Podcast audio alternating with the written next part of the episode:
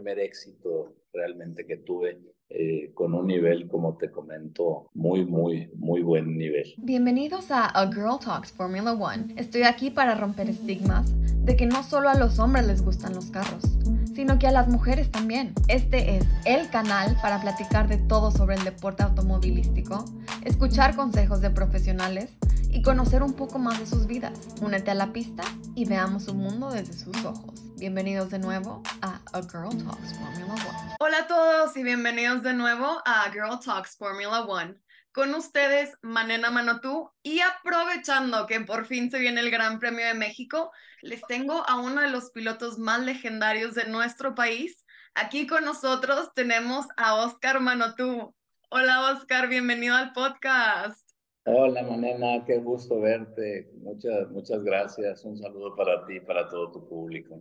No, hombre, muchísimas gracias a ti por haber aceptado la entrevista y sobre todo en una época tan importante en México, que precisamente, bueno, vamos a empezar con uno de tus mayores logros y es que tú lograste convertirte en el campeón de la Fórmula K de México en 1988. Cuéntanos un poquito de este acontecimiento. Bueno, pues fue una época de lo mejor del automovilismo que hubo en México, de la máxima competitividad que había cuando era la Copa Malboro. Pues estuve en un gran equipo, en el equipo Martiga, con compañero de equipo del Plátano Martínez y realmente nos compartíamos el primer lugar entre él y yo, éramos nosotros y luego los demás. Tuvimos un nivel muy, muy alto, eh, lo tomamos muy en serio, tuvimos muy buenos patrocinios a los cuales eh, continuaron con nosotros y estuvieron con nosotros durante mucho tiempo. Y pues para llegar a, fue, fue, el primer éxito realmente que tuve eh, con un nivel, como te comento, muy, muy, muy buen nivel. Eh, gracias a esto, después de haber estado en varias categorías de México, ¿no? Desde la Pony, eh, los Super 8, las pico, alguna pick-up de competencia que tenía, los Sport prototipos, etcétera, pues logré el campeonato en 1988. En 1989, yendo campeonando también, estando en la punta, tuve un problema que creo que es el creo que es lo que más recuerda a todo el mundo. No sé si tú sabes que tuve un problema con un periodista. Es un periodista, en, en 1989, yendo yo ganando el campeonato, tuve eh, en una carrera en Chihuahua, eh, al final de la competencia, en la última vuelta, nos tuvimos un contacto, otro piloto de nombre Klaus Schinkel y yo, y esa carrera también la gané, pero hubo pues inconformidad, nos fuimos se fueron a la... Y eso nos llevaba a que la Federación Mexicana de Automovilismo dictaminara si había habido conducta antideportiva o no. Después de este conflicto, un periodista que se llama Javier Carmona Solís, que escribía en el periódico El Esto, un periodista corrupto, me empezó a extorsionar. Era un periodista de estos que, que piden dinero para hablar bien de ti y si no hablan mal, ¿verdad? Entonces, pues yo la verdad es que en ese tiempo no necesitaba de ninguna manera, y aparte mis principios nunca me lo permitieron, estar dando dádivas para que hablaran bien de mí. Yo creo que el que hablaran bien de ti te lo tenías que merecer, ¿no? Entonces me empezó, me empezó a atacar, digo, lástima que empezamos la entrevista con algo malo, pero es algo, es algo que, que realmente la gente recuerda, ¿no? Entonces este periodista empezó a escribir de mí y llegó inclusive a decir que yo me drogaba para poder ganar las carreras, lo cual pues tú sabes y todo el mundo sabe que no es compatible, al contrario. 100% de acuerdo. Los pilotos, los pilotos son deportistas de alto rendimiento. Entonces en la siguiente carrera que fue en Torreón, se me acercó un niño a pedirme un autógrafo en los pits y me dijo, Oscar, ¿es cierto que tú fumas marihuana para poder ganar carreras? Y entonces todo con aquella pasión y con aquel pasión, con el apasionamiento que traen me, me movió muchas cosas y me dio mucho coraje, ¿verdad? Que nosotros que a final de cuentas éramos un ejemplo para la niñez, que estuvieran pensando eso de nosotros por un rumor que estaba sembrando un periodista y que aparte era falso. Entonces fui y le avisé al presidente de la Federación Mexicana de Automovilismo, que era Roberto Arstein. Fui y le avisé a Michel Jordain, que era el promotor. Les dije que cuando llegara le iba a dar un golpe yo a ese periodista. Y me dijeron, claro, bravo, inclusive esto pasó en el pasado también con otro, otro gran piloto eh, creo que Moisés Solana también había golpeado a este periodista muchos años antes, ¿no? Y entonces eh, hablé con Armando, mi hermano, y le dije lo que estaba pasando, y le dije, Armando, pues tú dale una sacudida, porque, porque a ti no te castigan. Armando nada más estaba con el show de la jumping. Y total, a la hora que llegó el periodista, me hirvió la sangre y fui y le di una pescueciada pero en ese momento sentí como flashazos empezaron a dispararse porque él venía con otros periodistas. Ya, eso fue todo, ¿verdad? Nada grave, nada grave, nada más una zarandeada y se acabó, ¿verdad? Corrí la carrera en Torreón, terminé, antes de arrancar la carrera califiqué en primer lugar. Felicidades. Se me pusieron muchos periodistas, querían bloquear la carrera, entonces hizo un escándalo, ¿no? Gané la carrera, se terminó, yo pensaba que había terminado ahí ese capítulo, y al día siguiente me fui a Indianápolis a ver a las 500 millas de Indianápolis, allá estaba participando mi gran amigo Bernardo Jordain. Y cuando estaba allá me habló mi hermano y me dijo, ni te vengas a México porque te un bronco. Acabas de salir en 24 horas con Fekov Saludowski que amenazaste a periodistas, etcétera, etcétera. Sí, es un escándalo terrible y entonces a los que yo les había platicado lo que iba a hacer, que era a los de la federación, etcétera, tuvieron que castigarme porque era un tema mediático que fue muy grande. Entonces, digo, todo esto que te estoy platicando son cosas que, que pues no son gratas, pero al final de cuentas hoy lo recuerdo ya riéndome, ¿no? Entonces, en ese tiempo, fíjate nada más de qué nivel era el automovilismo de nuestro país y hasta dónde llegaron las cosas. Sin correr, y a él lo bloquean de todos los autódromos de este país. O sea, fue a los dos, digamos, como que hubo castigo para los dos. Por lo pronto, entonces, mm, en ese tiempo era presidente de la República Carlos Salinas de Gortari y Raúl, el papá, don Raúl, fui dentro de la misma pasión a platicarle lo que me estaba pasando. Él le habló a Raúl González, el matemático, que era el secretario del deporte de este país, y le dijo, oye, no es posible que a un deportista que está poniendo en alto el nombre de, de Monterrey y todo, que le hagan esto. Claro. Y que se venga a México y que lo recibo. Entonces, al recibirme en México, en Confederación Deportiva Mexicana, sale y me da un abrazo. Y otra vez siento los flachazos, y al día siguiente en todos los periódicos decía, el compadrazgo de Oscar y que ya lo van a perdonar. Me siguieron castigando. Estuve castigado tres carreras que me hicieron perder el campeonato. Y mientras tanto mi coche lo tripuló alguien que fue muy muy sólido conmigo que fue Michelle Jordan papá. Y en las tres ocasiones lo calificó en primero mi coche. No ganó las carreras pero lo calificó en primero total.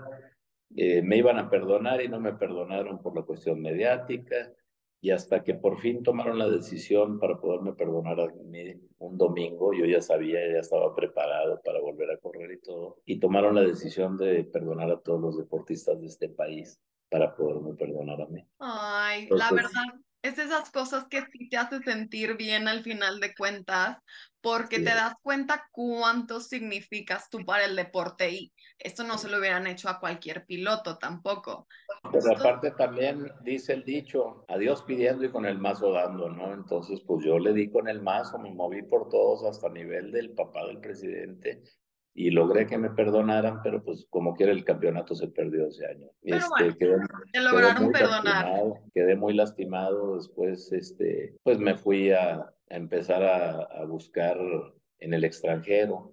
Me invitó Bernardo Jordaina a correr las 24 horas de Daytona entonces subí de un coche aquí de ser campeón en México, subí a un coche de un carro de, 200 caballos de fuerza a un carro de 900 caballos de fuerza. Corrimos Daytona en un Porsche 962 con un buen resultado dentro del top 10. Después de eso corrí Miami, corrí Sebring, no, eh, con buenos resultados. El año siguiente me invita David Rocha a correr otra vez las 24 horas de Daytona quedamos en segundo lugar, pero en la revisión descalifican al, descalifican al, al, al primer lugar por irregularidades, en pocas palabras, gané Daytona.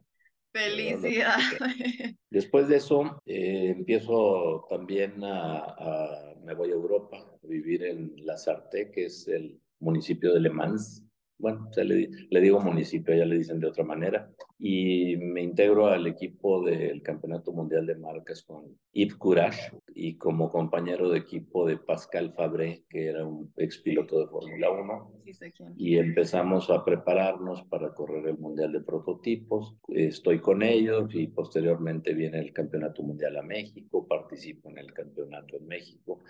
En México tengo un accidente muy fuerte en ese prototipo completamente deshago el coche. Y pues más o menos esa es la historia, ¿verdad? Después de, después de las cosas buenas pasan malas, tú sabes que pues el deporte tiene muchas cosas que no son tan agradables, hay muchos intereses, etcétera. Pero yo me quedo con todo lo bueno, ¿no? Hace unos dos o tres años vino a Monterrey, al Autódromo de Monterrey, eh, la serie NASCAR. Sí. Yo tenía mucho tiempo retirado. Yo estoy, yo estoy completamente retirado del automovilismo, como tú sabes, desde hace algunos años. ¿En Tengo historias muy bonitas. Ya ni me acuerdo, pero después, después, bueno, es que después de haber estado en Europa, en Estados Unidos, regreso a México y participo en el equipo de Gianfranco Cané en prototipos y en Fórmula 2. Sí. Y no tuvo buenos resultados el equipo, me bajan a media temporada, etcétera, ¿verdad? Después de un tiempo de, de algún tiempo sabático, decido comprar un par, viene la serie NASCAR Trucks, que es la NASCAR de ahorita, pero eran pickups. Compro un par de pickups de la serie NASCAR y en una, patrocinados por Dina, eh, en una la, empieza a correr mi sobrino Jonathan, y en otra y ahorita te tengo una pregunta, de hecho, te tiene una pregunta más bien él. Antes de que sigas con la historia, te voy a interrumpir precisamente porque estoy segura que lo que vas a contar tiene que ver con la pregunta que te tiene él a ti. Aparte de agradecerle que él me invitó, ¿qué sintió él al compartir conmigo la pista? Era el piloto más joven de, de un campeonato importante, él y de los más talentosos. Muy bien, muy bien. No me acuerdo, digo, tenía 16 años, yo creo. Jonathan, tenemos dos pickups iguales, lo disfruté mucho. Disfrutaba mucho los viajes con Jonathan y con Armando, mi hermano. Nos íbamos por carretera a todos los campeonatos y tanto él como yo nos acordamos mucho de que nos daba sermones en el camino y que decía, y que decía Armando, acuérdense los dos, venimos a divertirnos, según él, y era el más picado. El más. Era el más exigente, el más preocupado. Entonces compartimos un equipo, eh, Jonathan y yo, de hecho, hasta llegamos a, chocar entre nosotros. Muy bonita, muy bonita historia con Jonathan, mi sobrino. En esa época, después de haber estado retirado un tiempo, yo regresé y ya no estaba disfrutando lo que estaba haciendo, la verdad, hasta ya veía las barras más cerquita y nos dedicamos más bien a apoyarlo a él en vez de estar tratando yo de compartir mi experiencia con él y entonces ahora sí que en ese equipo se juntó la juventud y la experiencia, le compartí todo lo que pude y fue un año de veras inolvidable. ¿eh? en todos sentidos. No teníamos tanto compromiso como los que tuve anteriormente con grandes patrocinios el patrocinio era muy chiquito y eso nos hacía que hiciéramos lo que decía Armando. Venimos a divertirnos. Exacto. No, y como dicen, este deporte es tan demandante y exige tanta presión que justamente esto que acabas de decir es algo que se escucha mucho a los pilotos decirlo igual. Una vez que lo dejas de disfrutar, más vale ya retirarte de eso, ¿no? Fíjate que yo realmente casi no platico del pasado, este, más que a alguien que sí le interese, porque yo creo que la gente que se queda en el pasado, como muchos deportistas o muchos políticos, pues no, como que no me llama la atención el yo fui, yo fui, yo fui. Yo soy, yo sigo y ya pasó, exacto, el yo soy. está en el presente. Sin embargo, los, los recuerdos ahí están, ¿verdad? Claro. muy bonitos y, por ejemplo, te iba a platicar que hace dos o tres años vino la serie NASCAR a Monterrey sí, y me fui a y me fui a visitar, no quería visitar dueños de equipo, no quería visitar pilotos porque ya a pocos conozco, quería visitar mecánicos, que hay muchos de ellos que son los héroes atrás de, de todo esto. Y había ya muchos viejillos que, que fueron nuestros mecánicos que seguían ahí. Y regresé a mi casa y le dije a mi mujer, oye, fíjate, era un sábado, fui a las prácticas, saludé a mucha gente. Y le dije a, a Laura, le dije, oye, fíjate que fui al autódromo y recibí tanto cariño que mañana voy por más.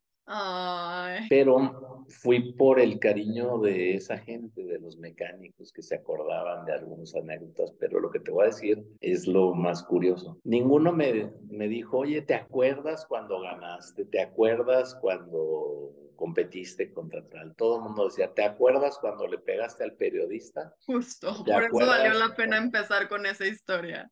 Hay dos cosas de las que se acordaban. ¿Te acuerdas de cuando le pegaste al periodista y te acuerdas de las viejas que traías? de lo demás, ni memoria. ¿eh? Pero bueno, a final de cuentas todo eso era promoción y era lo que generaba que tuviéramos buenos patrocinios, ¿no? Muchas traiciones de compañeros que te robaban los patrocinadores, que te robaban los mecánicos, que hacían trampas, etcétera. Pero yo creo que nuestra historia, tanto de, pues de los, de los Manotú, ¿verdad? De los Manotú de la Garza, Rafael, mi hermano, que fue campeón de off-road nacional, de Armando, mi hermano, que fue campeón nacional de cuarto de milla, yo, que fui campeón nacional de automovilismo y tuve algunos éxitos a nivel internacional. Exacto. Otra vez, Armando, que conserva dos récords mundiales en el libro Guinness, entonces la historia, la verdad es que es agradable, pero pues no para, no para presumirla, pero sí para compartirla con la gente. 100% de acuerdo. Y que de hecho te quería preguntar, o sea, es verdad que tú vienes de una familia súper metida en el automovilismo, pero ¿qué los motivó a empezar? ¿Y quién fue el primero de los hermanos que se metió a este mundo? Yo creo que el primero fue Armando. Armando corrió en cuarto de millo y yo también tuve alguna algunas poquitas carreras de cuarto de milla, pero cuando me metí al circuito me fui metiendo y metiendo y metiendo hasta llegar a hacerlo de manera de manera profesional. Rafael, mi hermano, nada más estuvo uno o dos años, logró ser campeón y se retiró. Ese fue el más inteligente. Express. Armando, eh, pues estuvo muchos años en el cuarto de milla con unos éxitos impresionantes. No había ya está, estuvo en el entretenimiento de la Fórmula 1 y todo. Luego con la Jumping, que se presentó en la Serie Kart, en la Fórmula 1, etcétera. Y los, te digo, yo creo que tú lo sabes, cuando Armando se presentaba como show de medio tiempo en la Fórmula 1, la disciplina de la Fórmula 1 se quebraba porque los mecánicos dejaban de trabajar para ir a ver el show. es que está impresionante. Esto es cierto. Armando paraba la Fórmula 1 por ir a verlo como hacía su muy padre, mi hermano. Este, una camioneta que primero construyó y después un tracto camión, hechas por él porque aparte es, un gran, es un gran inventor, lo quiero mucho, lo respeto mucho y lo admiro mucho. Entonces, pues mira, al ratito, porque no lo sé hacer en vivo, pero en mi teléfono conservo algunas fotografías de don Rafael Manato, de mi papá, corriendo autos. Eh, También. claro, de ahí vienen las cosas, yo creo. Te voy a compartir dos o tres fotografías, tú sabrás dónde las, las puedes insertar o cómo las puedes insertar. Pero tengo dos o tres fotografías de mi papá que organizaba carreras, eh, principalmente en la ciudad de San Luis, de San Luis Potosí, que ahí, ahí nací yo y Armando. Y ves las carreras con la gente en la orilla, casi, casi atropellándolos, allá por 1959. Son tres fotos que por aquí tengo, que voy a compartir y que te van a gustar y que vas a ver de dónde viene todo esto. Armando y yo cuando viví, Armando y yo vivimos en la Ciudad de México, yo tenía la edad de 12 años cuando nos fuimos y 21. Sí, he conocido varias gente últimamente que te conoce, de hecho. Y corríamos Armando y yo en las calles. Al final del periférico o en Cuemanco se hacían los arrancones los viernes en la noche. Entonces corríamos en las calles, Armando y yo, de manera muy irresponsable inclusive. y luego veníamos a Monterrey y, queríamos romper récord de velocidad o de tiempos, hacíamos seis horas y pico de México a Monterrey con esas carreteras. Nos veníamos sin el tapón de gasolina puesto para llegar a la gasolinera y cargar rapidísimo. Entonces, pues la verdad es que tenemos muchas historias dentro del automovilismo. Luego Armando y yo tuvimos un taller muy exitoso, la verdad, muy renombrado, Manauto, que fue... Esa era mi siguiente pregunta. Me estás sacando todas las preguntas de la boca tú. Justamente quería que, te digo, no platico mucho de esto, pero ahorita me está saliendo. ¿eh? Está saliendo, está saliendo. Justo quería que me contaras precisamente de Manauto y me encantó eso que dijiste de que tu papá organizaba carreras, porque ustedes hacían lo mismo con Manauto cuando abrieron el circuito en Monterrey. Cuéntanos un poquito justo del taller, del circuito y todo esto. También fuimos organizadores, ¿eh? ahorita te voy a platicar esa parte. Por favor. Manauto, Armando y yo vivíamos en el taller, yo tenía 21 años, y ahí vivíamos dentro del taller, dentro de Manauto. Empezamos con un taller importante, nos trajimos pura gente del DF, ojalateros, pintores. Es más, antes de llamarse Manauto, se llamaba Aros, que quiere decir Armando Oscar Hermanos. Ok. Y ahí vivíamos en un cuartito y teníamos una pasión por los coches. Fuimos los primeros en entrar a Monterrey Quemacocos. Este, hacíamos un diseño en la pintura que ahora está de moda, que ahora se hace con rap, pero se llamaban diseños artísticos automotrices. Y después empezamos con las conversiones y hicimos muchísimas convertibles, limosinas. En México no existían las camionetas sub y nosotros las fabricábamos, todo con diseño de Armando. Eh, y al final empezó a venir ya a México todo lo que nosotros fabricábamos. No había suburbans, entonces nosotros hacíamos una suburban a partir de una pick-up, mandábamos eh, conversiones para que la vendiera la agencia, eh, nos mandaban pick-ups nuevas y le regresábamos suburbans convertidas por nosotros, etcétera. Fueron muchos años de mucho éxito de Manauto con diseños de Armando mi hermano, pues después ya empezó a venir al país todo esto que no existía. Inclusive hubo una época en México que estuvieron prohibidos los vidrios eléctricos, estuvieron prohibidos los asientos eléctricos y no, pues teníamos fila nosotros para hacer vidrios eléctricos y diseñados por mi hermano, asientos eléctricos. Nos íbamos a Estados Unidos y comprábamos en los Yonkers todos los motores de vidrios eléctricos, camiones de motores de vidrios eléctricos, asientos eléctricos y aquí los instalábamos. Entonces esa fue una época que nos generó muchísimo dinero para poder empezar en las carreras con nuestro propio dinero. Eso lo se convirtió en patrocinios y empezamos a ganar dinero de patrocinios, muy buenos patrocinios. Llegó un punto en el que yo estaba tan metido en las carreras que Armando me dijo, tú corre y yo trabajo y yo lo tomé muy en serio. Armando sigue siendo un hombre muy trabajador y al cual yo le debo todo lo que yo logré hacer dentro del automovilismo, se lo debo a él. Sí, la verdad es que la familia es como muy unida, ¿no? Siento que por lo mismo de que es una sola familia en todo el mundo, al final de cuentas, todos nos vemos como si fuéramos primos, hermanos y tíos directos, casi, casi, pero especialmente eso que dices, y eso es algo que veo también en mi familia y en otros manotus que he conocido, la familia directa es demasiado, demasiado unida, de verdad. Sí, definitivamente. Eh, fíjate que aquí en Monterrey nos juntamos los hermanos y los primos hermanos y los esposos de algunas primas por lo menos una vez, a la, una vez al mes. está padrísimo. Una vez al mes, el primer miércoles de cada mes, el que provoca ese desayuno es Rafael, mi hermano, precisamente para no perder, para no perder esa relación. Y la verdad es que mis primos hermanos son como mis hermanos, porque cuando nosotros nos fuimos 10 años a vivir a México, ellos iban a nuestra casa y se quedaban si querían un mes. Y cuando ellos, y cuando estábamos en México, veníamos a Monterrey todo el verano, y nosotros nos quedábamos en casa de mis primos, de Eduardo, de Luis Emilio o de David. Nos quedábamos dos meses a vivir ahí. Entonces somos como hermanos. También Eduardo, mi primo, ha estado muy metido en el automovilismo, ha corrido varias panamericanas, en fin, sí somos una, una familia que a muchos de nosotros nos corre gasolina por las venas, ¿no? Sí, oye, sí, de una manera u otra. Pero cuéntanos un poquito igual de, del circuito de Manauto, eso también, esa historia la quiero saber, porque justo cuando yo siempre veía el circuito, que pasábamos justo por la entrada a Monterrey, era precisamente cuando yo no vivía ahí pero tenía una excelente ubicación donde literalmente toda la gente que entraba a Monterrey podía ver la pista. Primeramente empezamos a hacer, yo estaba corriendo en American IndyCar Series, que American IndyCar Series era lo mismo que la serie Car, pero con carros dos años viejos.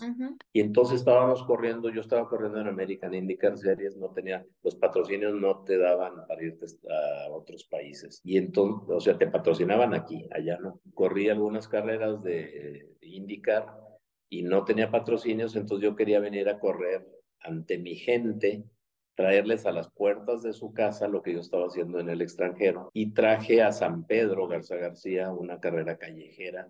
Ahí por el auditorio de San Pedro instalamos en base a hidrobarreras, gradas y todo. Hicimos el primer Monterrey IndyCar Grand Prix. O sea, eh, ustedes lo organizaron. Armando estuvo conmigo, pero esa carrera la organicé yo para correrla yo. Previamente esto habían corrido en Ciudad Juárez en las calles también. Entonces vine y hice esa carrera en las calles, la hicimos, la corrimos. Después de, yo digo, la organización que tuvimos ahí fue un gran evento un gran, gran evento, una carrera callejera en San Pedro, con, con coches de más de 300 kilómetros por hora. Trajimos también una categoría más chica que se llamaba los Pro Sport Renault, de cuatro cilindros, unos prototipos, y esos coches los pudieron correr cualquiera, inclusive el alcalde de San Pedro en ese tiempo, Mauricio Fernández, la corrió. El Grillo Sada, tan famoso ahora, la corrió y por cierto volteó el coche, un coche muy difícil de voltear, ¿no? No. Entonces, los más secos, Juan González, Roberto González, eh, Carlos Jan González, que ahora es el director de Banorte, corrieron esa competencia.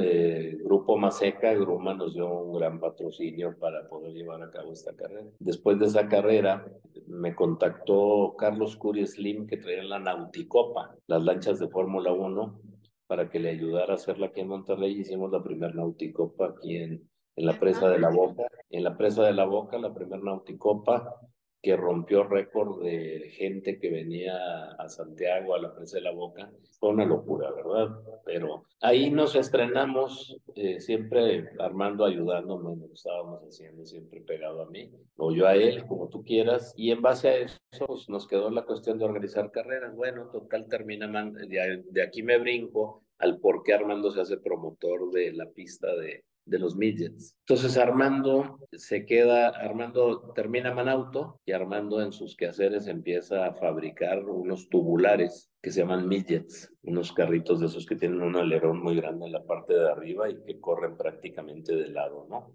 No sé si los ubicas. Es que he escuchado de ellos, pero nunca he visto uno como tal. Eh, próximamente te voy a mandar una foto de eso también, no la, no la tengo así este, y esos midgets Armando se pone a fabricarlos y consigue una concesión en el río Santa Catarina para hacer su pista y hace una pista de arcilla, porque así se corre en Estados Unidos. Son esos coches que van prácticamente de lado uno junto con otro, que tienen una ala muy grande en el techo, son tubulares y empieza Armando a, fabricar, a construir la pista, fabrica los coches, consigue patrocinios y empieza a hacer carreras nocturnas en el río Santa Catarina. Previo al río Santa Catarina, en, no, decía, previo al río Santa Catarina, en donde está el hipódromo, camino a la carretera Saltillo, tuvo una pista que ahí hacía las carreras, pero estaba muy lejos y volvemos a lo mismo. Yo cuando hice la carrera en San Pedro, de lo que yo estaba corriendo, se la, me decían, ¿por qué no las haces en el autódromo? Porque el autódromo no van mis patrocinadores. Yo quería hacer una cuestión social, entonces le hice en San Pedro. Armando logró hacerlo en el río Santa Catarina. Entonces estaba muy cerquita y la gente se divertía ahí los sábados en la noche. Luego en la parte media de la pista hizo pues montañas de tierra y entonces empezó a hacer competencias de motociclismo, de esos que se echan hasta maromas en el aire, eh, de supercross. Entonces hacía carreras armando ahí de midgets en alrededor de la pista y de motos en la parte media de la pista, ¿verdad? Antes de esto también en una ocasión hicimos en San Pedro rentamos un, un, terreno junto a una carrera, yo creo que la más divertida. Rentamos un terreno y hicimos una carrera de choques. Compramos coches, les quitamos los vidrios, le pusimos roll bar y los rentamos al que quisiera y mojábamos la pista. Entonces era una carrera de diversión, un demolition derby, muy divertido también, ¿no? También la primera vez que vinieron a Monterrey, las Monster Truck, yo las traje junto con Alberto. Ok. primera vez las, las, pusimos en el Parque Fundidora. Entonces empezamos a ver cómo llevándole a la gente cerca de ellos eventos, eh, pues asistía, ¿no? Exacto, y, de automovilismo. Hicimos cosas, hicimos cosas muy, muy novedosas, ¿verdad? La verdad es que era pura adrenalina y aparte pues andábamos persiguiendo hacer negocio y hicimos todo esto que te platico, ¿no? La carrera de choques en San Pedro, las Monster Trucks, la serie Car, etcétera. Inclusive, después de haber hecho yo la, la carrera en San Pedro, cuando desarmé la pista nos quedamos con nada. no había nada ya este, había algunos fierros guardados. Entonces me acerqué al gobierno del estado y le pedí que me dieran el parque fundidora no había nada, era pura tierra, pero algún día iba a haber algo como lo que hay hoy. Y orgullosamente te digo que yo soy el creador de la pista del parque fundidora. Ay, wow, qué padre, oye. Oye, y te quería hacer una pregunta. ¿Tú quién consideras que ha sido el piloto o de los pilotos más legendarios con los que te tocó competir? Bueno, el que nos abrió las puertas a nivel internacional es Adrián, ¿verdad? Este, empezó a tener mucho éxito y olvídate. Este, hay pilotos que yo admiro mucho que siguen activos como Beto Jiménez, ¿no? A quien quiero mucho y respeto mucho y sigue corriendo la carrera panamericana y sigue corriendo. que de hecho se acaba de terminar la carrera panamericana hace dos días. Ayer, ayer, ayer o antier. Terminó la carrera panamericana y terminó aquí en Monterrey, un gran, gran evento. Exacto. Un triste con un triste deceso de un piloto, ¿verdad? tuvo un accidente, llena de accidentes, pero pues ya es una toda una tradición esa carrera, ¿no? Muy, muy, muy tradicional. Hemos platicado muchísimo, pero ahora sí, empecé diciéndote que no me gusta el yo-yo y ahora fue una plática de yo-yo-yo. Oye, pero quiero que me digas, hablando de IndyCar hace ratito, ¿Qué opinas tú de Pato Howard y si crees que va a llegar a la Fórmula 1? Pato Howard trae todo. Todo, todo, es excelente piloto. Todo, trae todo. Trae unas manos, olvídate, trae una presencia con ganas, porque se necesita, ¿verdad? Es que es todo el paquete. Está dedicado, no, Pato trae todo para llegar muy lejos. Personalidad. Joven, personalidad y algo que todo el mundo necesita para llegar lejos, dinero. y, que es, bueno con los negocios, porque consigue sus patrocinadores. Y aparte, e, es un cuate que trae una gran estrella, su abuelo es eh, Rodolfo Junco de la Vega, que es el dueño del norte y de Reforma y que es un apasionado del automovilismo. Exacto. Entonces, creo que trae un gran apoyo y trae sangre de corredor, porque los Junco también fueron los dueños de la primera pista de Bocars que hubo aquí. Eh, bien, ese muchacho, mis respetos, eh, creo que trae todo para llegar muy lejos. Más aparte, ya está teniendo éxitos, ¿no? Exacto, muy, muy exitoso. Está en los top 5 ahorita, me parece, de Indy, ya nada más nos falta el campeonato. Pues tío, muchísimas gracias de haber formado parte del podcast. Me encantaron todas las historias que nos contaste y pues precisamente para que toda la gente que nos sigue en a Girl Talks Formula One las conozca también, porque te lo juro que mil gente me preguntaba, ¿y cuándo vas a entrevistar a Oscar Mano? ¿Tú cuándo vas a entrevistar a Oscar Mano? ¿Tú? ¿Es tu tío? ¿Es tu tío? Tráelo. Entonces ya por fin se hizo la entrevista. Te agradezco te agradezco muchísimo y la verdad es que a mí también se me removieron muchas cosas que hace mucho que no platicaba. Y te agradezco mucho, se me removieron eh, muchos recuerdos, ¿verdad? Muchas gracias, ¿eh? Y qué padre que otra mano tú esté metida en este medio, ¿verdad? Exacto. de otra manera, pero, metida. se nos quita la afición. Exactamente. Y muchísimas gracias a todos ustedes igual por haber llegado al final de esta entrevista. Nos vemos a la próxima con otra entrevista más de A Girl Talks Formula One. Bye. Eso. Muchas gracias por haber formado parte de esta carrera con nosotros y haber llegado al final de la entrevista. Nos vemos en el próximo episodio o en nuestras redes sociales de Instagram y YouTube, A Girl Talks Formula One. Hasta la próxima.